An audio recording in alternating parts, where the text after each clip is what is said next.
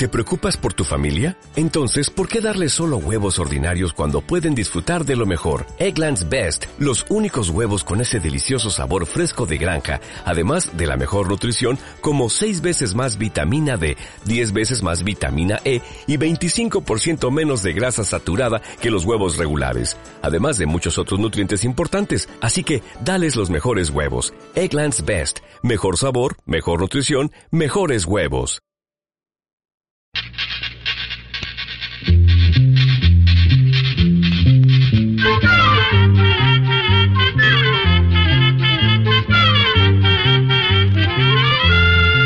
Llegó pa' todo, llegó la escuela, llegó la escuela, llegó por radio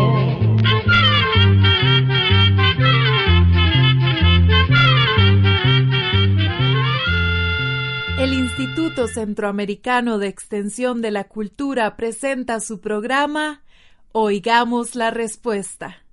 Compartiremos con ustedes las preguntas de nuestros oyentes y daremos las respuestas a sus inquietudes. Mándenos sus preguntas al apartado 2948-1000 San José, Costa Rica. También puede enviarnos sus preguntas al correo electrónico icq.org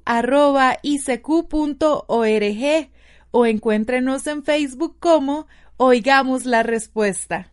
O llámenos por teléfono, código de área 506, número 2225-5338 o 2225-5438 con gran placer compartimos con ustedes una nueva edición del programa Oigamos la Respuesta del Instituto Centroamericano de Extensión de la Cultura, ICQ. Desde ya, muchas gracias por su atención y gracias a esta radioemisora que nos permite comunicarnos con usted. La primera pregunta nos la envía un amigo oyente desde la ciudad de Cañas, Guanacaste, en Costa Rica. ¿Qué tiene que ver la fertilidad del suelo con la materia orgánica?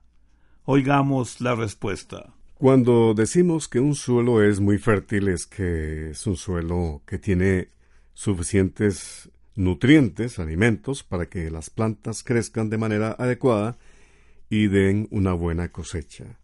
La fertilidad del suelo está muy relacionada con la materia orgánica, o sea, con las sustancias que contienen la mayoría de los nutrientes o alimentos que requieren las plantas. Cuando se aumenta la materia orgánica del suelo, se mejora la fertilidad, pues hay más nutrientes para los cultivos. También se mejora el suelo en el sentido de que hay más movimiento del agua, es decir, el agua puede penetrar mejor en el suelo. Por eso es muy importante mantener y aumentar la materia orgánica en el suelo.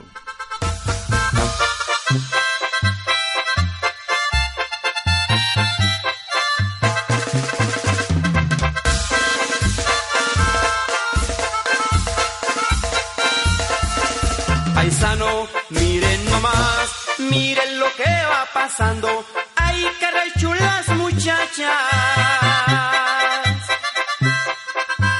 Que hasta parecen manzanas y a mí ya me dieron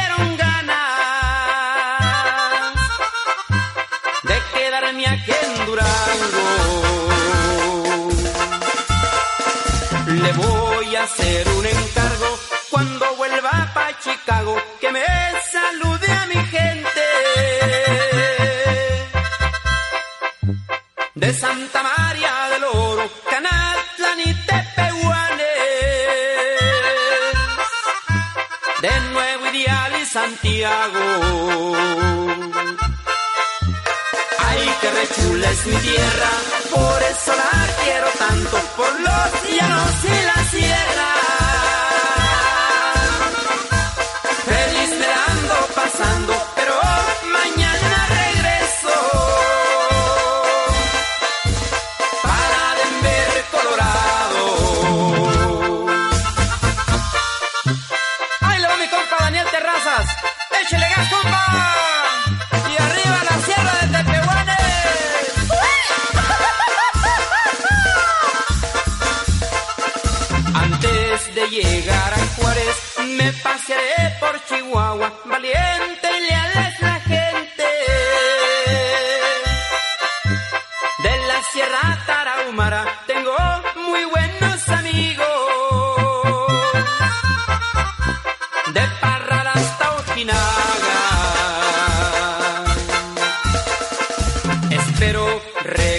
Pronto, voy a cruzar la frontera. Adiós México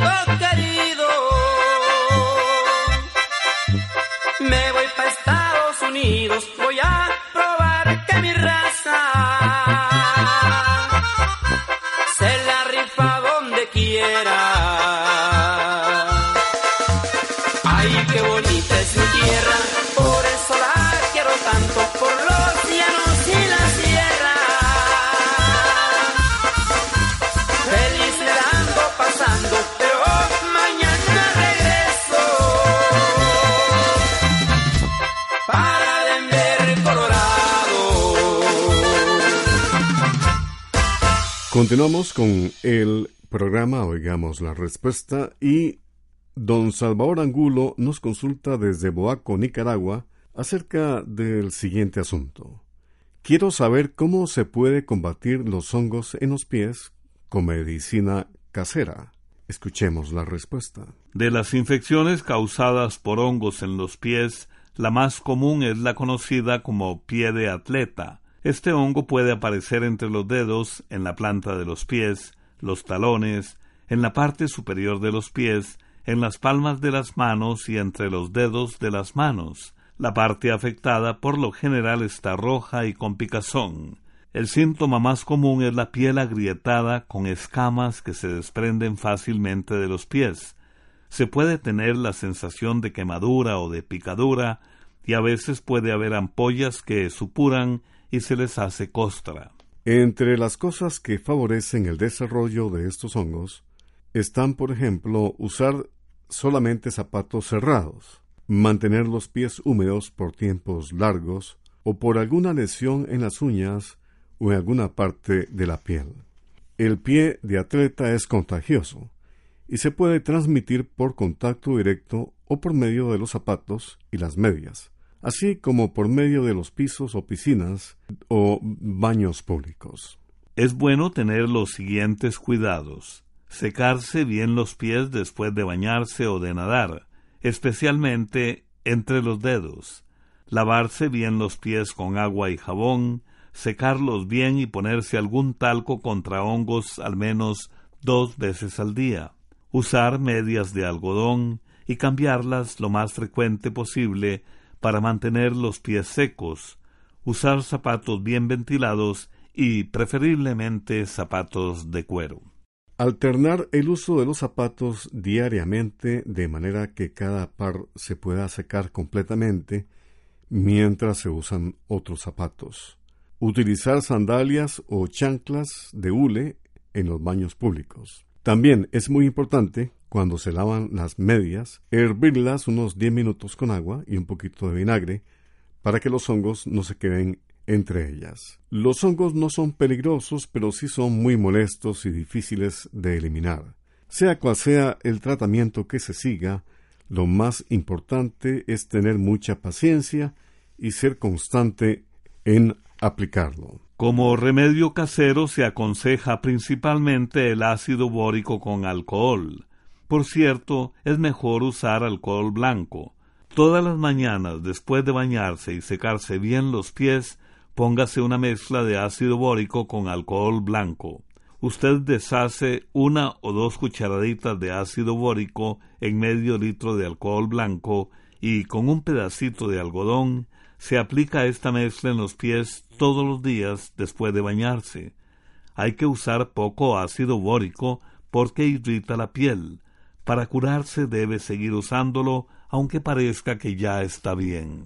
Otro remedio casero que puede servir para los hongos es el ajo. Se unta en la parte que tiene el hongo la agüita que sale del ajo al pellizcarlo. Puede hacerlo por la mañana o por la tarde, todos los días. Muchas veces sucede que los hongos dejan de causar molestias, pero se mantienen vivos dentro de la piel. Y después de unos días vuelven a aparecer.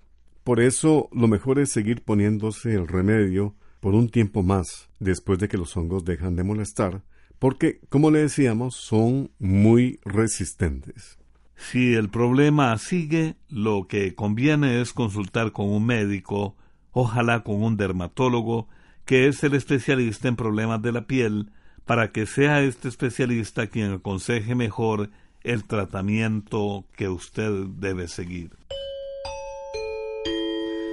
Este es el programa Oigamos la Respuesta. Muchas gracias por su atención y gracias también a esta radioemisora que lo difunde. El joven Jerry Natanael Álvarez Ponce nos escribe desde Chinandega, Nicaragua, para decirnos lo siguiente.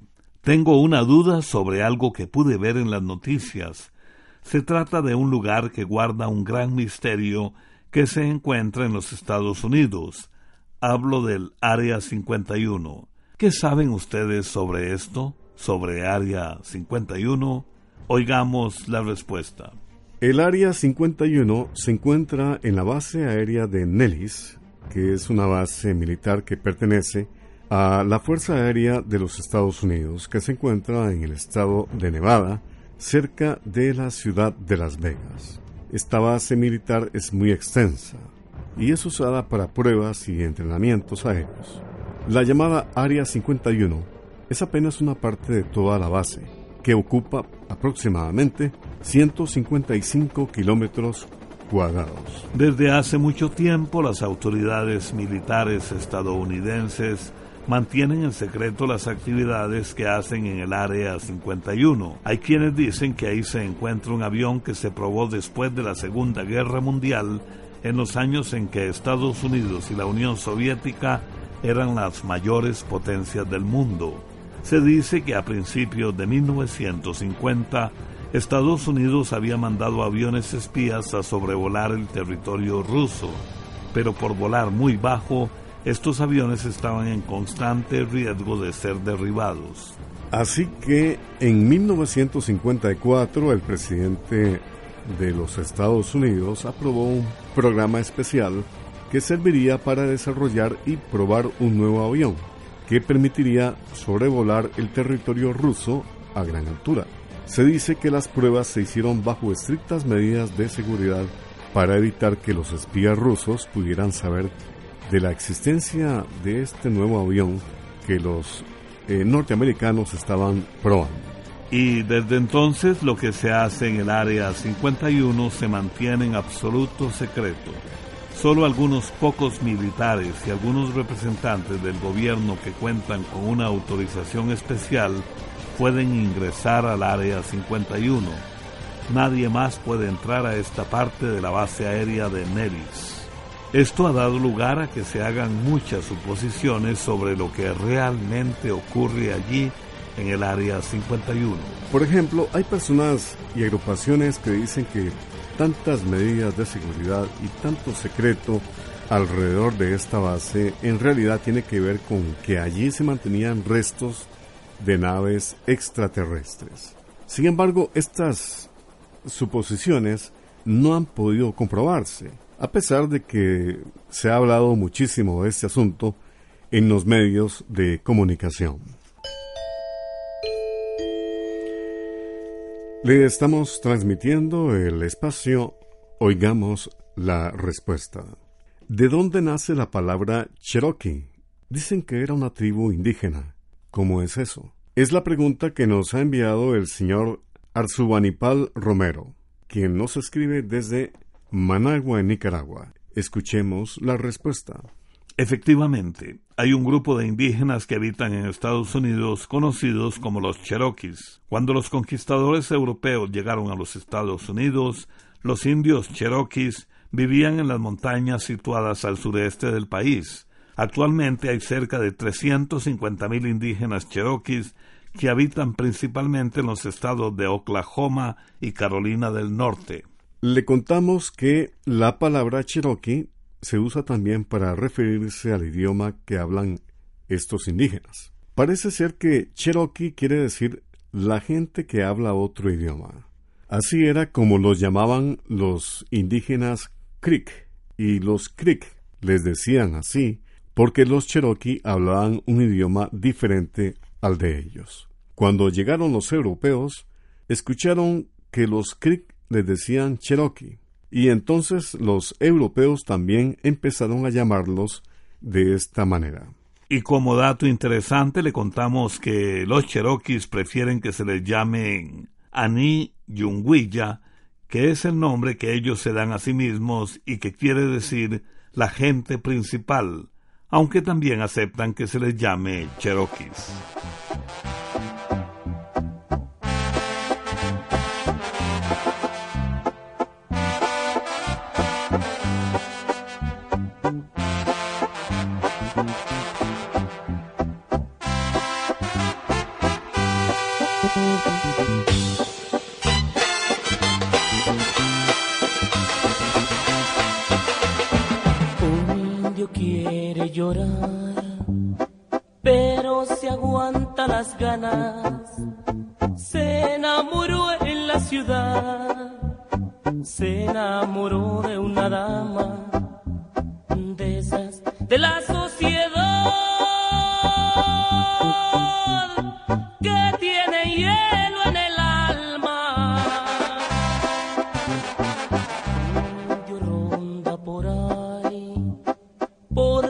pasión de Señor.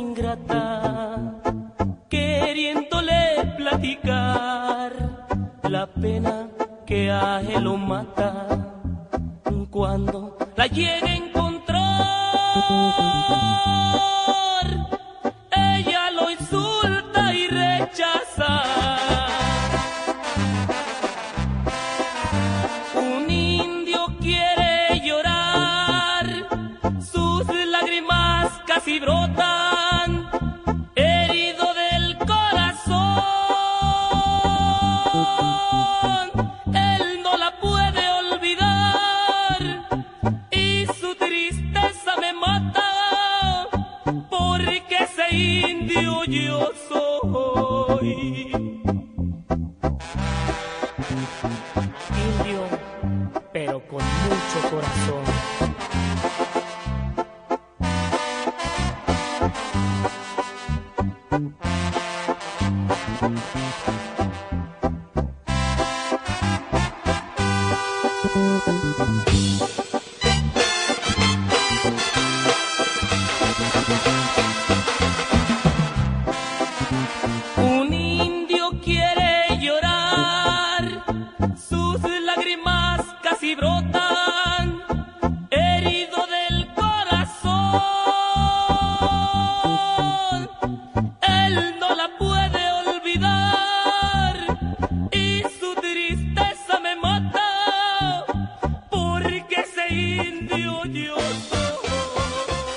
Luego de la pausa musical, estamos de nuevo con el programa Oigamos la Respuesta.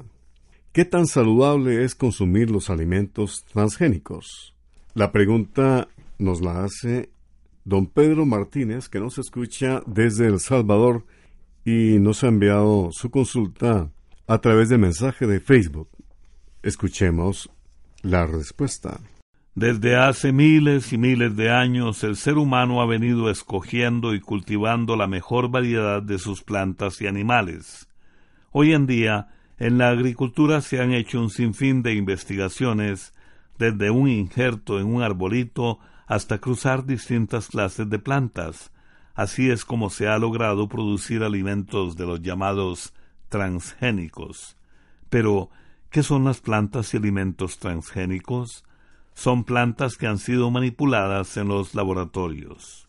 Todas las plantas y los animales están compuestos por millones de células. Y dentro de las células hay unas partecitas muy pequeñas llamadas genes, que son las que distinguen a cada ser vivo y lo hacen ser como es. En estos laboratorios les injertan a las plantas genes de otros seres vivos para lograr que tengan otras características especiales. En otras palabras, lo que queremos decir es que las plantas transgénicas tienen genes que de natural no tenían y que les han sido implantados. Un ejemplo son los cultivos de tomate. Como cuesta mucho cosecharlo en invierno porque lo daña el exceso de agua y el frío, los científicos le implantaron a una variedad de tomate un gen de un pez que vive en lagunas de aguas muy frías. Así lograron un tomate transgénico que puede dar cosecha a pesar de la gran cantidad de lluvia y de frío del invierno en ciertas zonas. Los investigadores esperan desarrollar más variedades transgénicas en el futuro que no solo produzcan más y sean más resistentes a las plagas, sino que también produzcan frutas de mejor sabor y con más vitaminas, entre muchos otros resultados. Pero no todo parece ser bueno. Hay quienes desconfían de la bondad de esos alimentos. Hay quienes piensan que podrían causar daño a la salud de las personas. Otros temen que al implantar genes de un ser vivo a otro, se está alterando el orden de la naturaleza y creen que lo mejor es rechazar todas esas técnicas novedosas. Además, existe otro problema. Estos experimentos requieren mucho trabajo y mucho dinero y generalmente los científicos trabajan por encargo de grandes compañías. Luego estas compañías tratan de patentar o registrar sus inventos para usarlos únicamente a su favor. De esta manera se llegaría a terminar con la pequeña producción agrícola. Muchos científicos piden más tiempo para avanzar en los estudios y ver si realmente estas nuevas formas de cultivo son buenas o tienen riesgos fatales.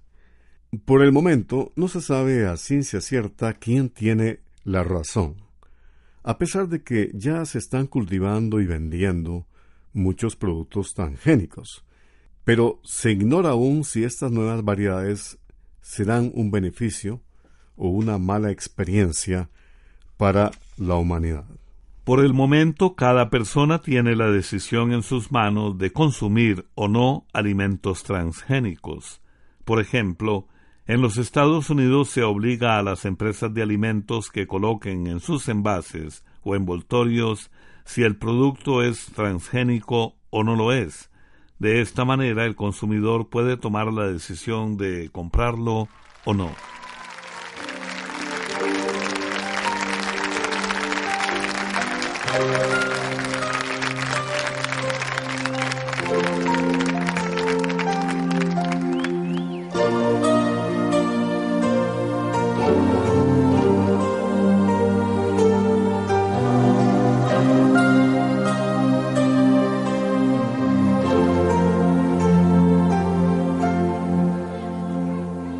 No quiero hablar, todo ha terminado. Deja de actuar. No pienso suplicar, yo aposté por ti, pero me has fallado, nada que decir, no hay por qué fingir, tan solo el ganador se lleva lo mejor y no hay nada que hacer, nada que escoger. Yo te quise dar lo que más quería. Dime por favor,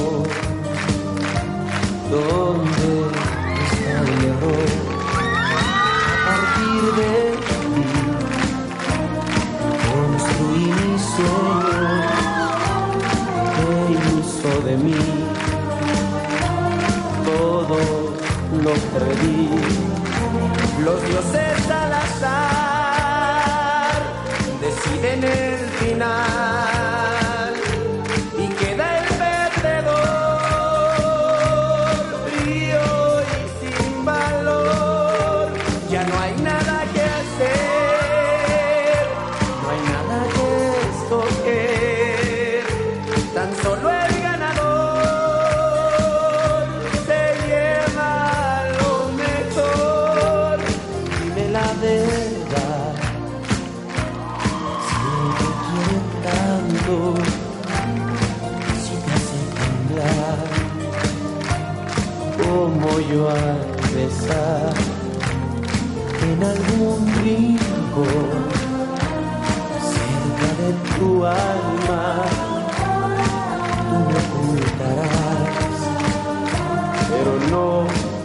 me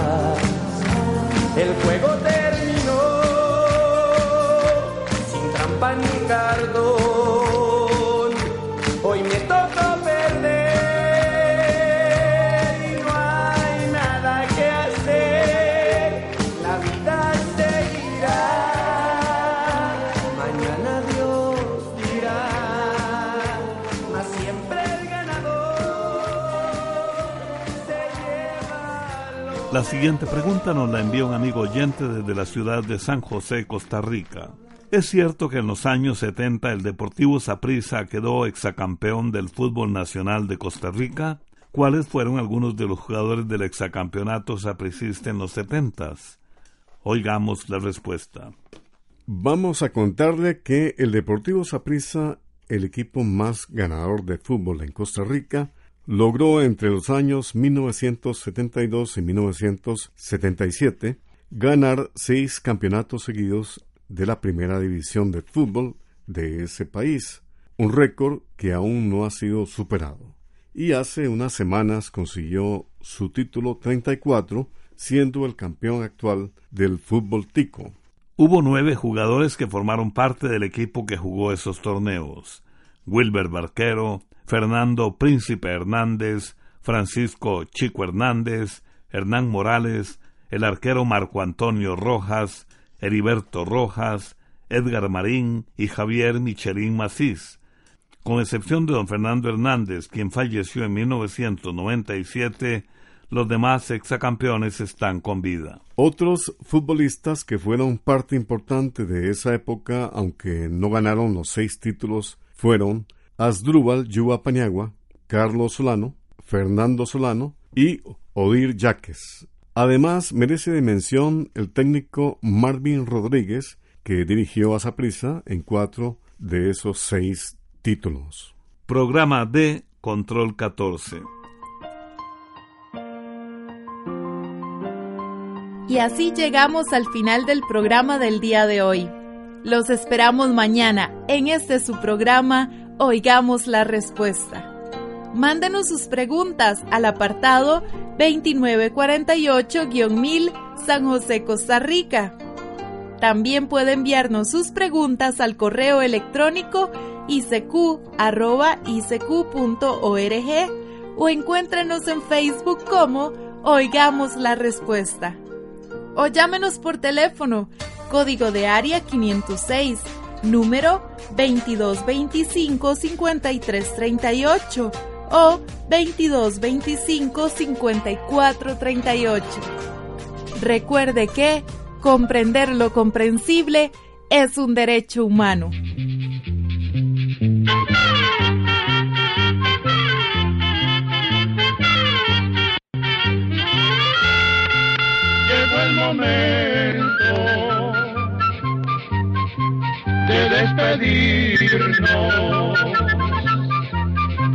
Se va a la escuela, se va cantando